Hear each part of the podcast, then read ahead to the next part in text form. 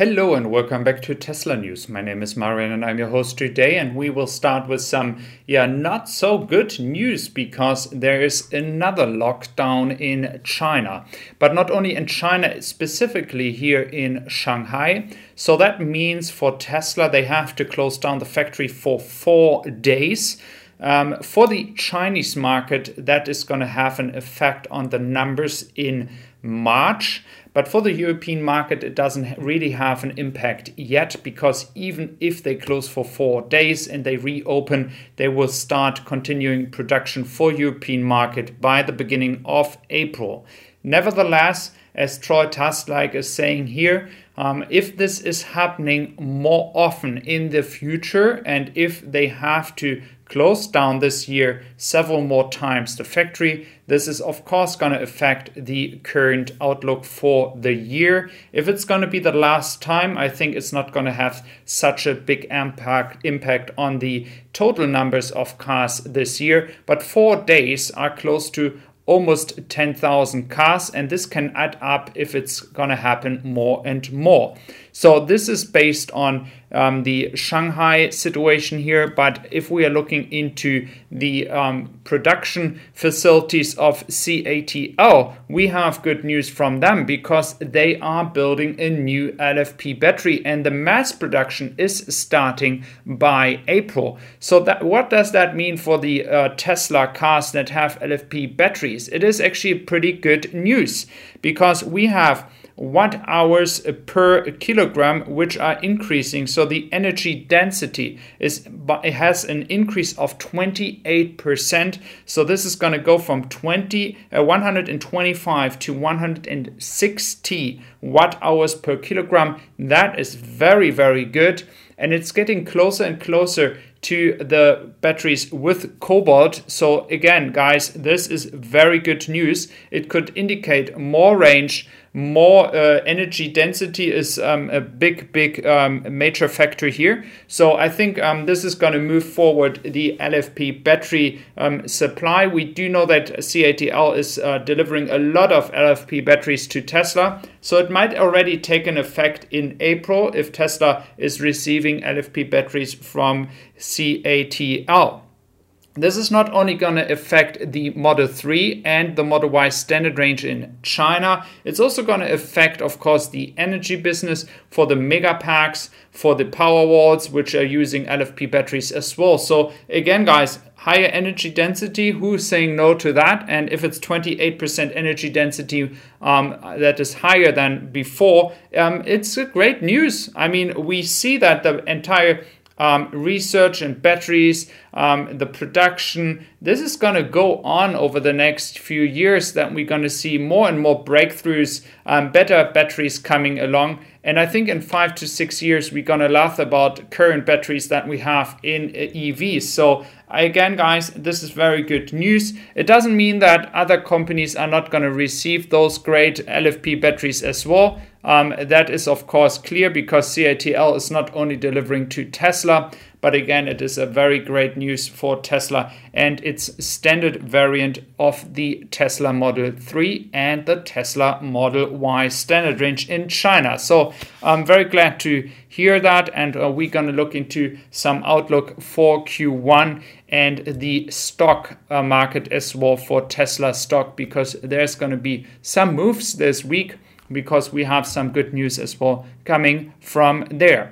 But not, not only that, um, we also have news regarding the FSD program, but before that, we're going to look into to the NHTSA, which is reinstating higher penalties for automakers failing to meet fuel efficiency requirements. And this is very good news for Tesla as well because it's going to be very hard for automakers to actually increase the efficiency from gasoline cars that is something that VW, BMW, Audi, and also were actually not being able to do anymore. So now this is going to move the market even more towards EVs, and the interest in EVs is going to increase as well. So um, in Austin, um, Jeff Roberts has been doing some footage in the back, um, not here, but on the other side of this entire um, land that Tesla has here. And it seems like they are doing some preparation now already for the cathode factory, which is going to be exciting to see how big this initially is going to be. So everything is moving according to plan here in Austin um, until the 7th of April when the event is going to happen. I think we're not going to see some major updates, but once the event is done, speeches are done, we're going to know much more about what's about to happen here and when the production finally starts.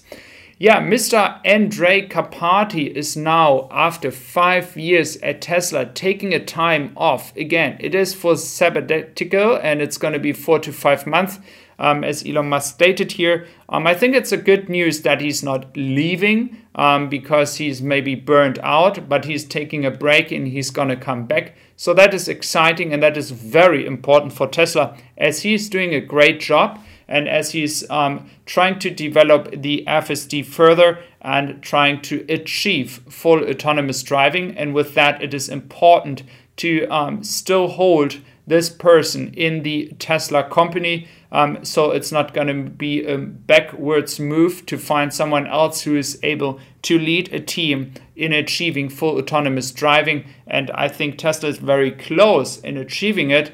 They just need a bit more time. For the Tesla stock here, not in dollar but in euro, we see an increase over the past year of 78%. So that is a big and good return here. Um, but we're going to see a lot of movements this week. There might be the effect from the Tesla stock on the close down for four days, even though for long, uh, long time investors and um, long term thinking people, this is not going to have any big um, impact here on any decisions. Uh, but of course, the numbers will be interesting for Q1. They will come out very soon after this quarter is done. So you see, there's a lot of interesting stuff happening here um, with a battery supply that could um, get Tesla better LFP batteries. But we also have news from Germany as in Germany, um, the PR department is going to be built. So there is actually going to be a PR department that is um, going to take um, care of applications, of emails, etc. Um, but what they also going to do is they actually going to help people to test drive a car. Something that other car makers are doing already, but Tesla is going to do that in Germany as well. That is um, again just uh, mentioned inside um, the job description. So it's going to be very interesting to see um, how long it's going to take to actually do that. Um, but I think it would be a good decision so people can get a better impression of new cars Tesla is building. So um, again, guys, just as a reminder, you can find me as well on Apple Podcast. Um, you can find me on Amazon Music and Spotify. For my Tessi-Supply podcast, you're gonna hear this, what you hear here as well over there. I would be very glad to have and welcome you as well over there. It is also for English speakers. Take care. Thank you very much.